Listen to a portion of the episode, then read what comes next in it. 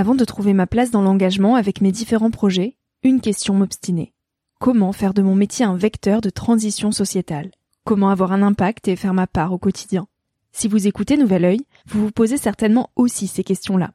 Et si j'ai choisi la Green Management School pour soutenir mon podcast, c'est parce que ça peut réellement vous aider à vous y retrouver. Se former au métier de la transition écologique, ce n'était pas si accessible il y a quelques années, mais ça l'est aujourd'hui. Ça l'est tellement que l'on ne sait plus qui croire, quelle formation entreprendre, ni ce que ça vaut. Alors j'ai fait les recherches pour vous, et j'ai trouvé l'école que j'aurais tant aimé faire il y a quelques années, quand j'étais paumée. Des cours approfondis sur le climat, la biodiversité, l'agronomie, la géopolitique, mais aussi sur les modèles économiques vertueux, le tout dispensé par des spécialistes et des personnalités inspirantes. Créer un autre lendemain que celui qui s'annonce, c'est leur mantra, et derrière cette idée, la mission de Green Management School est de former de nouveaux managers capables de transformer les entreprises et les organisations de l'intérieur. Toutes les informations sont en description. Merci à Green Management School de croire en nouvel œil en soutenant cette saison de podcast. Tout de suite, place à un nouvel épisode.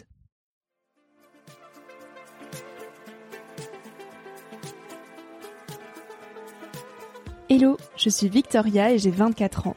Chaque semaine, j'embarque mon micro-jeune et je pars à la rencontre de personnes inspirantes pour poser mes questions sur ce qui fait nos vies, dans un monde où l'on se cherche et où on questionne notre avenir.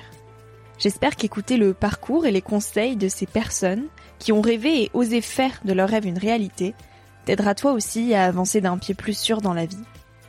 Alors je t'invite à emprunter un nouvel œil pour regarder le monde sous un autre angle, pour te recentrer sur ce qui est essentiel et sur qui tu es pour t'aider à trouver ton chemin et surtout à oser.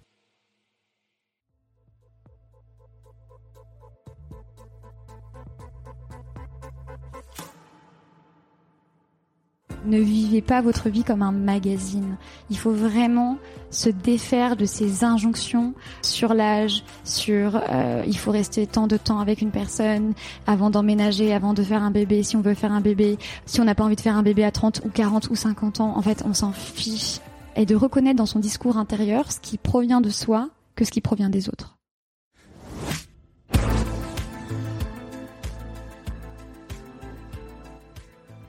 L'amour celui caché dans la nature, celui évident de sa famille, celui composé de notre entourage. Et il y a l'amour, celui que l'on cherche ou qui nous tombe dessus, celui qui nous vaut des alors toujours personne dans ta vie, celui qui apporte une touche salée, sucrée, magique, mélancolique à nos vies, qui peut modifier notre humeur par la simple lecture d'un vu à un message, qui élargit notre champ de vision ou le rétrécit. On construit nos vies à travers l'amour, parfois même à nos propres dépens, on s'accroche à lui, et bien souvent on tombe dans la dépendance de l'autre avant même d'avoir appris à se connaître personnellement. On dit qu'il est nécessaire d'apprendre à s'aimer soi avant d'aimer quelqu'un. L'amour, on pourrait philosopher des heures sur lui. Il y a les amoureux de l'amour, les amoureux d'un coup d'un soir, les amoureux d'un regard, les amoureux de Tinder. Il y a les amours de vacances, les amours timides, ceux passionnels, les amours de maternelle, les premiers amours, les amours d'une vie, les amours qui ne s'expliquent pas, qui ne se disent pas, mais qui sont. Il y a l'amour. Et c'est le sujet de cet épisode. Qu'est-ce qu'aimer? Qu'est-ce que tomber amoureux? Comment on détecte une relation toxique et comment on s'en détache? Avec Margot Théroux, on parle de dépendance affective, d'attachement et d'amour dans tout ce qu'il constitue. J'espère que cet épisode te donnera l'envie d'aimer passionnément tout ce qui t'entoure, à commencer par toi. Mais quelle fierté, mon Dieu, qui le cru Il y aurait un an, franchement, je m'en remets pas là. Je, je te jure, je vais pleurer. Après, j'ai prévu d'aller nager parce que de toute façon, j'ai trop d'émotions là. tu vas vraiment pleurer. Ah ouais, moi, je suis sensible. T'es prête? Oui. Salut Margot. Salut Victoria. Je suis avec Margot Théroux, qui est sexologue et thérapeute de couple. Alors, on se connaît très bien, Margot, euh, depuis euh, un an et demi. Je n'ai même pas fait le le calcul depuis combien de temps on se connaissait, mais on est très proches. Ça doit être ça. Voilà, on se connaît euh, depuis euh, ben, un stage que j'avais fait à Paris et on est devenus très amis. On s'est plus quittés depuis et on a chacune beaucoup cheminé dans nos vies. Donc aujourd'hui, voilà, tu es thérapeute de couple et sexologue. Et c'est un sujet qui euh, l'amour, hein, avec un grand A, et, et bien plus aussi l'amour amical, tout ce qu'on peut entendre à travers l'amour. C'est un sujet que, qui nous concerne tous, qui est au cœur de nos vies, qu'on soit jeune ou moins jeune. Et donc j'avais vraiment envie de euh, consacrer un épisode entier à ce sujet-là. Et tu es euh, de loin euh, la personne à laquelle j'ai pensé en premier pour ce sujet, puisque tu en parles très bien. Et tu as vraiment les compétences et les connaissances profondes pour en parler. Est-ce que tu peux nous parler de toi, Margot, et notamment de la petite fille que tu étais quand tu avais 7 ans? Alors, merci beaucoup Victoria pour ton invitation. Je suis hyper touchée d'avoir le micro jaune entre mes mains, moi qui l'ai tant vu sur les publications sur les réseaux sociaux. Quand j'avais 7 ans, on va tomber dans une psychanalyse là. Euh, j'étais une petite fille très timide, très très enjouée, très ouverte au monde et effectivement euh, pleine d'amour et avec euh, en émerveillement devant à peu près tout.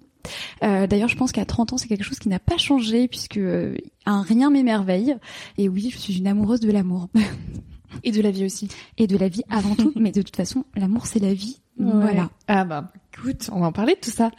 Euh, juste une petite question avant qu'on axe sur l'amour euh, à 20 ans. Comment tu imaginais ta vie? Alors là, elle était loin, la petite fille de 7 ans. À 20 ans, j'étais un peu perdue dans ma vie et euh, je fais partie de ces personnes qui euh, ont construit leur vie de jeune adulte, même d'ado, autour de leur vie sentimentale. Ah oui. Ouais. Euh, à 20 ans, euh, j'étais, je mettais l'amour avant tout mais y compris avant moi-même. C'est-à-dire que j'étais quelqu'un qui était très éperdu dans ses relations, qui, qui donnait beaucoup à l'autre et qui mettait l'autre sur un piédestal, jusqu'au point où parfois en fait il m'arrivait de m'oublier. Donc à 20 ans, finalement la vie ne m'intéressait pas tant si ce n'était que mes relations sentimentales. Voilà. Ok. Et alors toi personnellement, comment ton rapport à l'amour a évolué justement? On va rentrer dans le vif du sujet. Allons-y gaiement. Au début, j'ai eu euh, un rapport à l'amour très fusionnel, euh, où j'étais une amoureuse de l'amour aussi. C'est-à-dire, j'aimais cette extase que ça me provoquait, j'aimais ces sensations. Et puis, en fait, j'ai compris que euh, ce qui m'arrivait parfois, euh, on était sur ce qu'on appelle de la dépendance affective. Ouais. C'est-à-dire que euh, quand j'avais 14 ans, lors de mes premiers petits copains, quand mon petit copain ne me répondait pas dans les deux heures, je tremblais. J'étais persuadée qu'il était mort. Enfin voilà, il y avait toutes ces espèces de réminiscences où, oh, comme une forme de drogue en fait. Dès que je n'avais pas de nouvelles de mon petit copain, ça y est, c'était la fin du monde. Et euh, j'ai commencé ma vie sentimentale avec euh, des petits copains très jaloux, euh, en fait, qui voilà, qui, qui répondaient à la même violence des sentiments par une autre forme de violence. Et en fait, au fur et à mesure des années, donc sur 15 ans, puisque j'en ai bientôt 30, mmh. j'ai un rapport qui s'est adouci avec l'amour, mais qui aussi, je pense, va de pair aussi avec la confiance en moi que j'ai pris, et donc à ne plus laisser à l'autre ce besoin de me de m'aimer parce que je suis capable de m'aimer toute seule en fait aujourd'hui. Et donc comment tu l'expliques cette dépendance affective? Parce qu'effectivement, je pense qu'il y a beaucoup de personnes qui se sont reconnues dans ton discours du fait de ah mon dieu, j'ai pas eu de réponse depuis deux heures. Je vais essayer de vulgariser au possible. Hein, euh, donc euh, je suis sexologue, donc pas psychanalyste, mais en tout cas voilà, je vais essayer de, de tracer les grandes lignes. Donc en fait, c'est ce qu'on appelle la théorie de l'attachement, qui était une théorie qui a été développée dans les années 70 par quelqu'un qui s'appelle John Bowlby, qui est un psychiatre et psychanalyste anglais. Et en fait, la théorie du de l'attachement, elle est basée sur le fait que lors des premiers instants de l'enfant, euh, lorsqu'il arrive sur Terre, il va, besoin, il va avoir besoin de créer une relation de confiance avec ce qu'on appelle un caregiver. Euh, c'est un nom non genré et aussi qui ne parle pas de parents parce qu'il y a des enfants qui grandissent sans parents. Et donc avec ce fameux caregiver, euh, il va baser cette relation de confiance et c'est ce caregiver qui va être chargé de répondre à ses besoins émotionnels, affectifs, euh, de le nourrir et de prendre soin de lui. Et basé sur cette relation avec ce caregiver, euh, en fait, ça va avoir des conséquences, des conséquences, pardon, sur tout le reste de notre vie, mm. puisque euh, finalement, la confiance va être le premier moteur de chaque relation, mais finalement qu'elle soit professionnelle, amicale, familiale et sentimentale. On y vient. Et donc, finalement, nos relations ne vont faire que rejouer ce qui s'est passé au cours de l'enfance. Mm.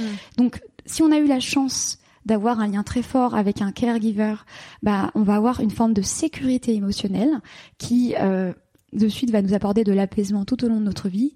Et si à un moment donné on a manqué d'attention, de, de présence ou quoi que ce soit, il y a quelque chose qui va se rejouer dans chacune de nos relations. D'où l'importance de faire d'abord un travail personnel et d'apprendre à, à s'aimer soi euh, avant de, de s'engager dans une relation euh, sentimentale. Exactement. Alors ça, effectivement, c'est la théorie. Mm. Mais euh, franchement, déjà, j'ai envie de dédramatiser sur la question de, de la dépendance affective. Euh, on a besoin de cette relation fusion. Oui, idéalement, faudrait qu'on fasse tous un travail sur soi, mais euh, c'est pas à la portée de tous financièrement, et puis même on n'en a pas tous accès.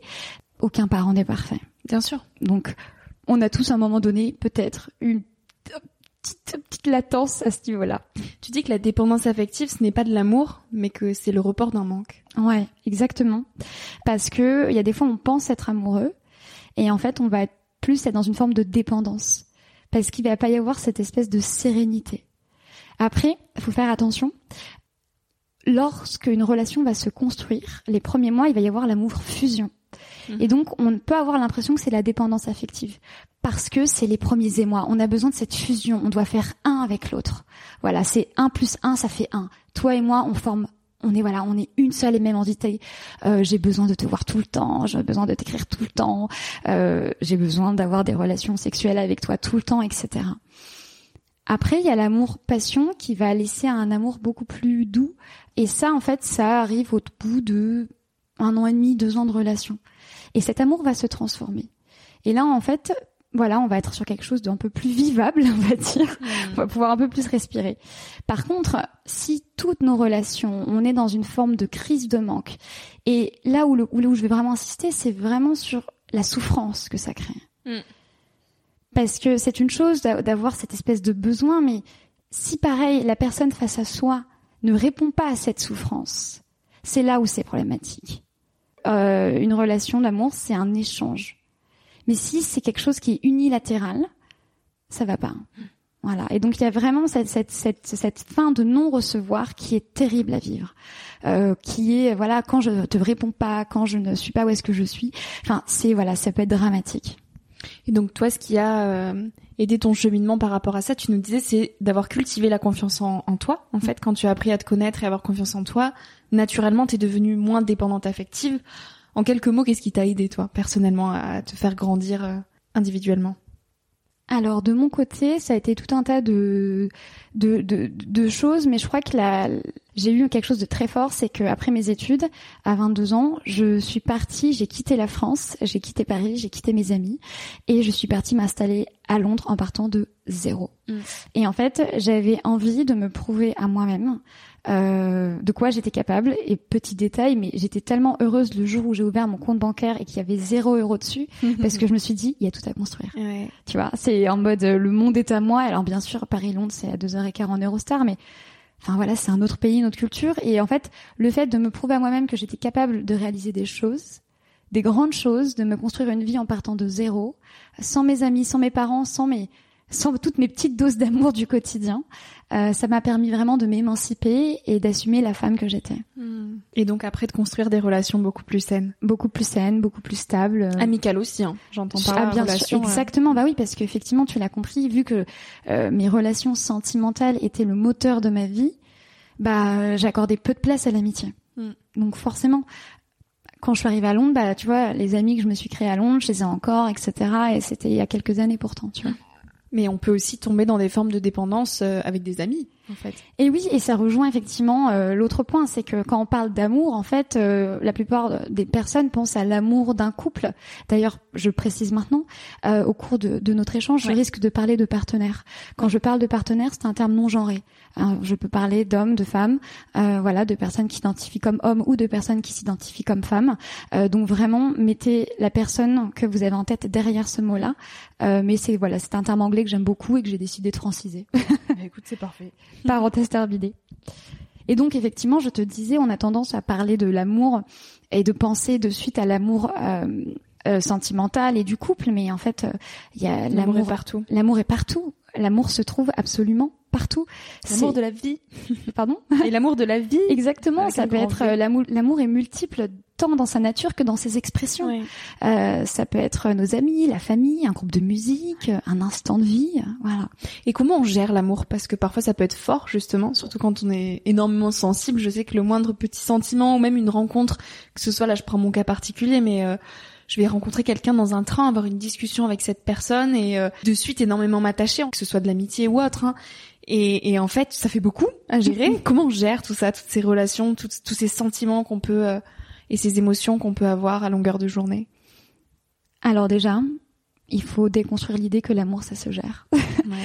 le terme gérer, c'est un terme qui est propre au monde économique. On gère une entreprise, on gère ses affaires. Mais l'amour, c'est un sentiment. L'amour, c'est la vie. Donc on peut pas gérer l'amour. Comment on fait avec? Non mais c'est pardon, c'est important de c'est important de le dire parce que euh, déjà en fait finalement en disant ça, il y a une partie de la réponse. Clairement. Et euh, alors comment on, on fait? Ben, En fait on accepte. En fait on accepte que euh, l'amour c'est une émotion et que rien il y a rien de pire pour une émotion que de lutter contre. Parce que quand on lutte contre une émotion, ça se transforme en frustration.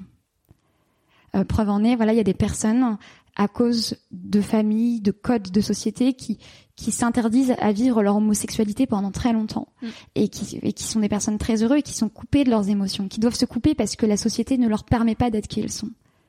Donc quand tu t'autorises à être qui tu es et quand tu t'autorises à vivre cet amour et à l'accepter, ben, en fait, il faut juste trouver la personne face à toi qui le gère de la même façon.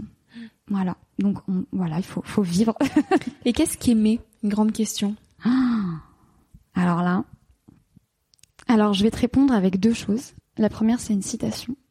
C'est une citation de Simone Veil avec un W, euh, donc une philosophe qui a dit la plénitude de, de l'amour du prochain, c'est simplement d'être capable de lui demander quel est ton tourment.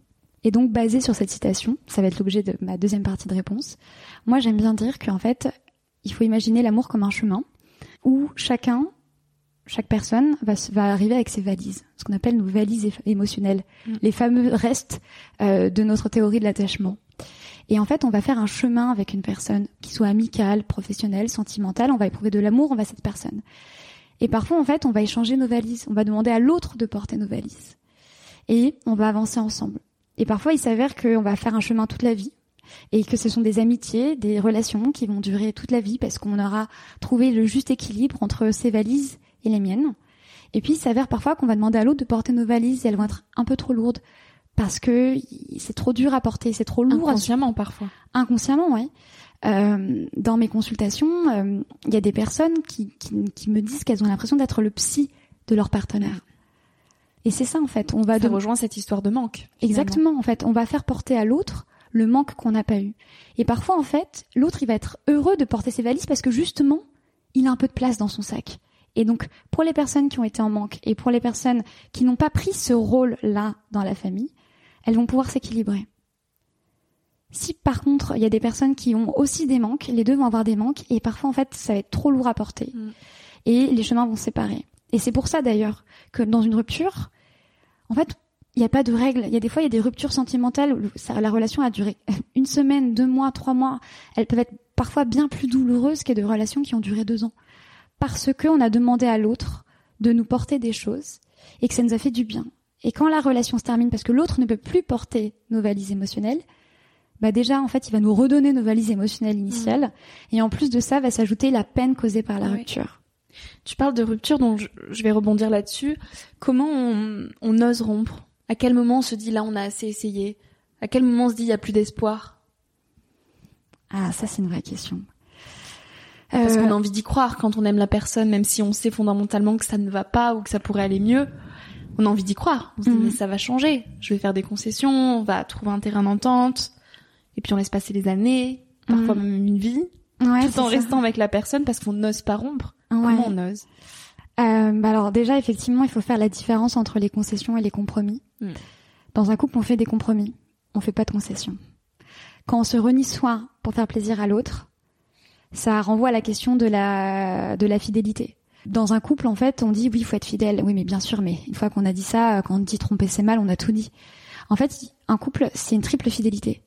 C'est la fidélité à soi, c'est la fidélité à l'autre, et c'est la fidélité de soi et de l'autre qui va faire la fidélité du couple. Mm. Si je suis fidèle à moi, mais je ne suis pas fidèle à l'autre, je crée de la souffrance. Si je suis fidèle à l'autre, mais je ne suis pas fidèle à moi, en lien avec les fameux concessions, Ouais. ça crée une dysfonction dans le couple. Il faut savoir que euh, l'amour protège du dégoût. Ok. Il y a le fameux sketch de Florence Foresti qui dit au début tu tout ce que tu adores les choses chez ton mec. euh, je crois qu'elle parle d'un homme en plus à ce moment-là. Et puis euh, le jour tout ce que tu adorais chez lui finalement tu le détestes. Ouais. C'est ça. Ouais. Ces petites manies que tu adores au début euh, chez ton partenaire, à la fin tu vas les détester. Et donc, euh, à partir du moment où il va y avoir cette, une forme de dégoût, mais ça peut pas être un, un dégoût du style ça me donne envie de vomir, mais juste ce rejet de l'autre dans ce qu'il est, dans ce qu'il fait, ça doit être un bon indicateur. Et parfois même tout va bien, il n'y a pas ce dégoût-là, au contraire, il y a encore l'amour passionnel, mais pour autant c'est malsain. Voilà, effectivement, après, Comment on tu- devient lucide par rapport à ça? C'est très compliqué, hein, parce qu'après là, on tombe dans des mécanismes d'emprisonnement psychologique. Euh, avec les fameux pervers narcissiques. Alors attention, hein, c'est un vrai diagnostic.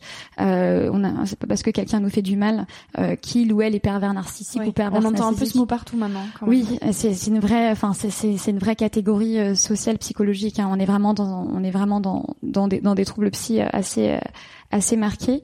Euh, mais en fait, à partir du moment où la question du respect n'existe plus, il faut partir. Il faut partir. Alors après, parfois, ça va être difficile hein, parce qu'on est dans des mécanismes à cause de cette fameuse dépendance affective Mm. qui est parfois très intense et, et qui du coup on est dans des mécanismes d'emprisonnement. Mais il faut pas rester seul. Et d'ailleurs, bon, les fameux pervers narcissiques généralement ils sont ils, ils isolent leurs victimes. Euh, et donc euh, les personnes se retrouvent seules parce qu'elles se sont coupées du monde. Mais il y a toujours des mains, il y a toujours des associations, il y a toujours des personnes parce que le, le point ultime de la violence, voilà, on le connaît tous. Qu'est-ce que tu aimerais dire aux personnes qui peut-être se disent, se contentent, se disent euh, là je suis dans une certaine relation, ça pourrait être mieux, mais finalement euh, c'est mieux que rien, et euh, qui quelque part osent pas être euh, et donc qui se contentent. Qu'est-ce que tu aimerais dire à ces, ces personnes-là? Qui savent peut-être au fond d'elles qu'elles méritent mieux ou pas d'ailleurs, qu'elles savent peut-être pas, et qui se disent bon, au moins j'ai quelqu'un quoi, puis il faut bien quelqu'un donc euh, on- on verra. Alors, comme tu le sais, j'ai 30 ans. Donc, du coup, ces réflexions-là, c'est des choses que j'entends fréquemment dans mon entourage proche ou moins proche. Mm. Et euh, j'ai envie de, déjà, j'ai envie de dire à ces personnes, vous méritez le meilleur. Vous, enfin voilà, vous méritez le meilleur et euh, ne vivez pas votre vie comme un magazine. Il faut vraiment se défaire de ces injonctions euh, sur l'âge, sur euh, il faut rester tant de temps avec une personne, avant d'emménager, avant de faire un bébé, si on veut faire un bébé, euh, ou alors si on n'a pas envie de faire un bébé à 30 ou 40 ou 50 ans, en fait, on s'en fiche, c'est pas grave. Il faut vraiment déjà se défaire de ces injonctions genrées et d'apprendre en fait et de reconnaître dans son discours intérieur ce qui provient de soi que ce qui provient des autres. Oui, tu parlais tout à l'heure de, enfin, je parlais de gérer l'amour et, et ça t'a fait tiquer, mais il y a ça aussi, c'est qu'il y a une certaine course à être en couple, quoi. C'est, oh, tu as tel âge, mais euh, mais toujours personne. Mais euh, ok, l'horlo- l'horloge biologique.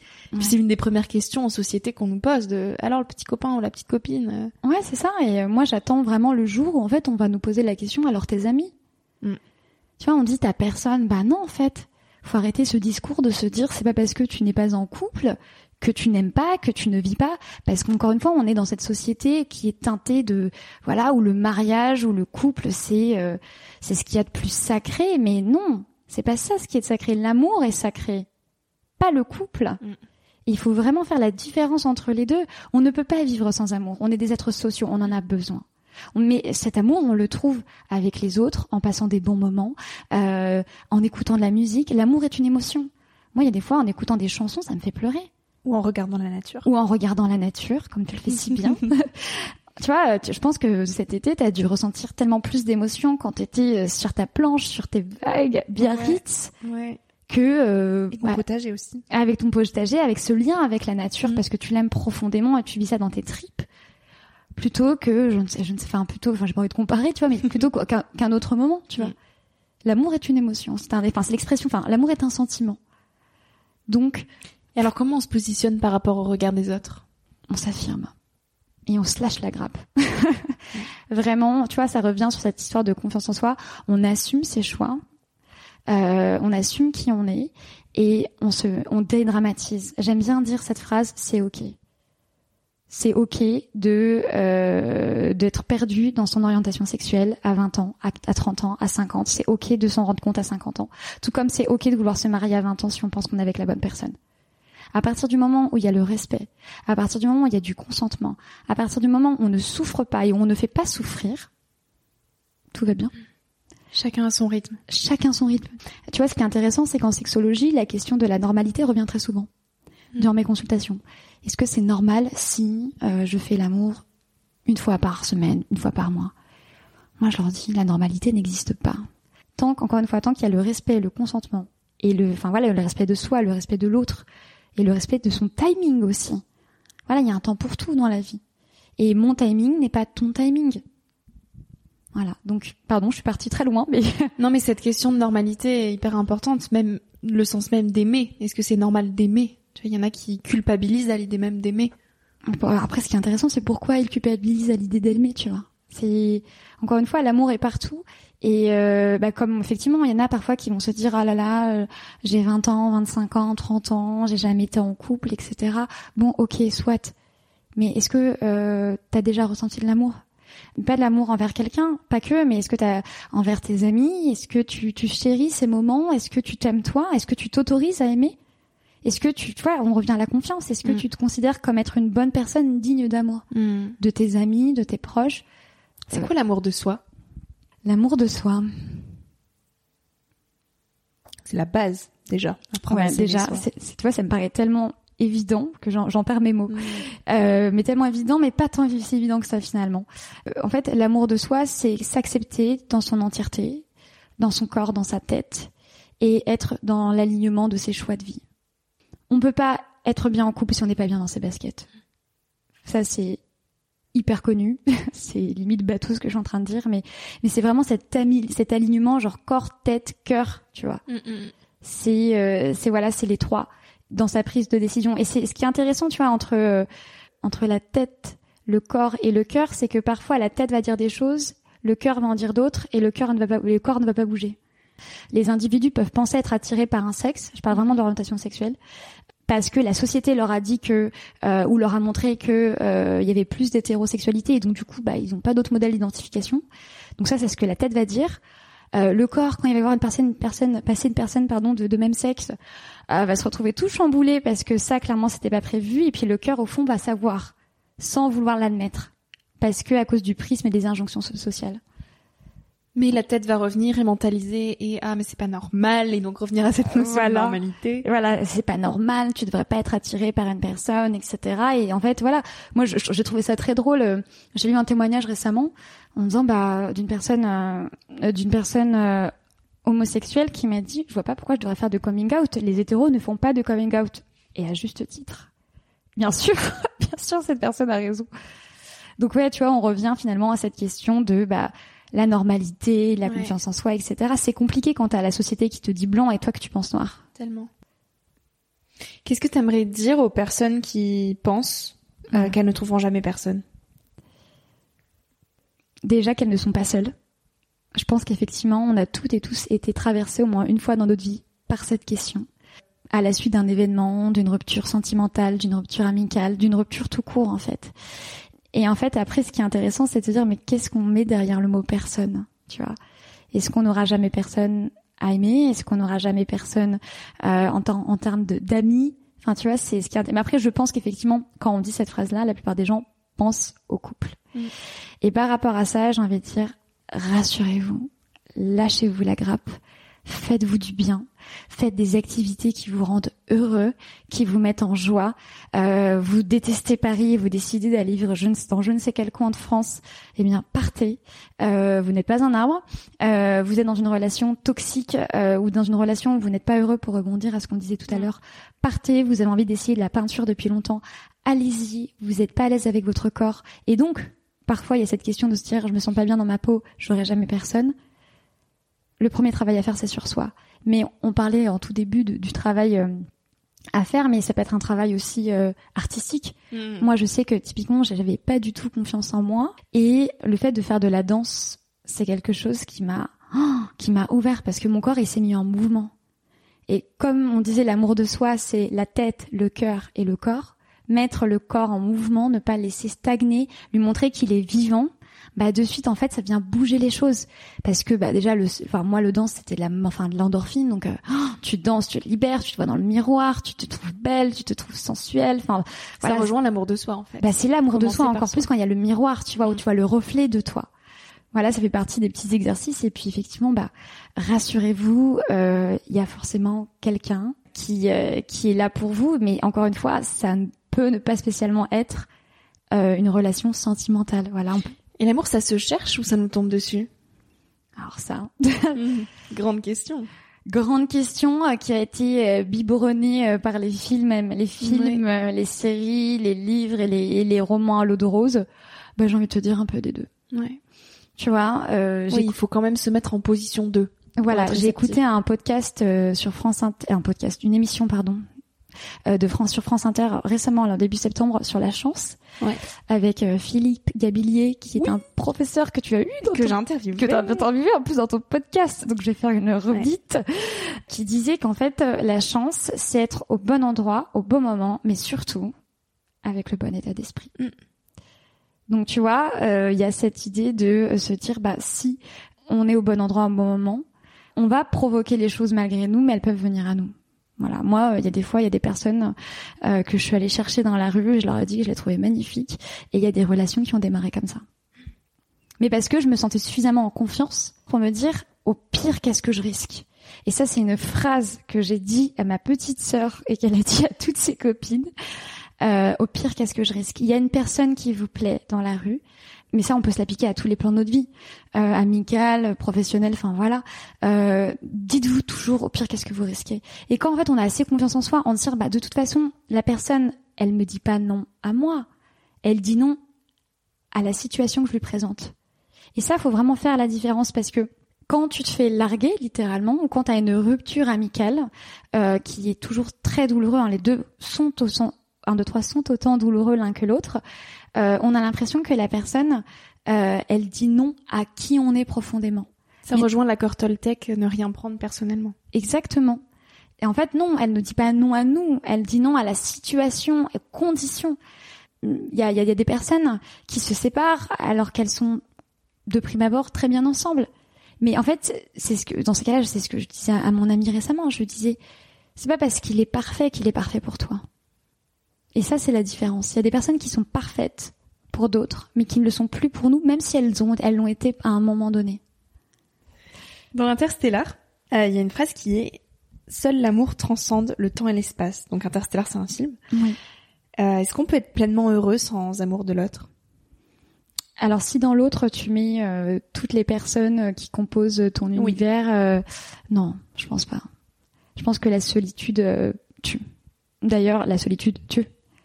Euh, il suffit de regarder voilà les personnes âgées euh, quand elles sont on l'a vu c'est dramatique avec le Covid mais les personnes âgées qui étaient isolées elles ont perdu ce lien social et euh, peut-être qu'elles auraient dû vivre encore quelques années et en fait elles sont parties beaucoup plus tôt parce que le lien n'était plus.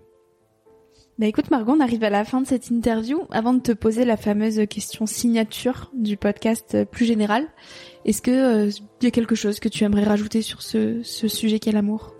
Quelques mots. Merci beaucoup Victoria. Moi. Merci beaucoup d'avoir pensé à moi. Euh, merci beaucoup pour ce moment, euh, ces échanges profonds. Merci. Euh, J'espère que euh, ça aura donné les, les clés à, à, toutes et toutes les personnes qui nous écoutent et qu'elles vont pouvoir mettre un peu plus d'amour dans leur vie. Mmh, bah, peut-être pas toutes les clés parce que je pense que c'est aussi le sujet d'une vie, mais, mais du moins si ça a pu aider, c'est l'essentiel. Et quel conseil plus général tu aimerais donner aux jeunes d'aujourd'hui? Alors mon conseil, c'est vraiment de dédramatiser et euh, dans le sens où c'est ok de se sentir mal après une rupture, même si ça fait deux semaines qu'on était avec la personne. Tout comme c'est ok euh, d'avoir envie euh, de partir à l'autre bout du monde et rejoindre l'être aimé. Il faut vraiment se faire confiance et s'écouter.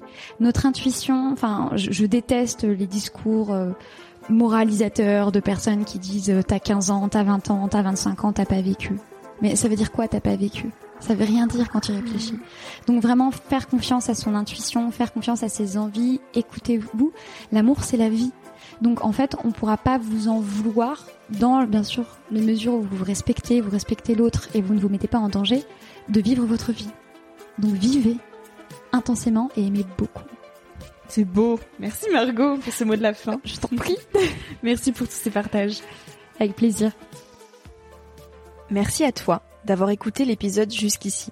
Si ce moment t'a plu, je t'invite à le partager, à laisser quelques étoiles sur iTunes ou Spotify, ou à faire une story sur Instagram pour que je puisse te repartager. En attendant de se retrouver lundi prochain, tu peux me suivre au quotidien et m'écrire sur la page Instagram Nouvel Oeil. Sur le site internet www.nouveloeil-podcast.com, tu pourras aussi t'abonner à ma newsletter. J'y partage des inspirations, des nouvelles, des astuces et des petites choses qui font notre quotidien. Je te dis à la semaine prochaine pour de nouvelles aventures et en attendant, savoure la vie comme il se doit et fais des choses folles.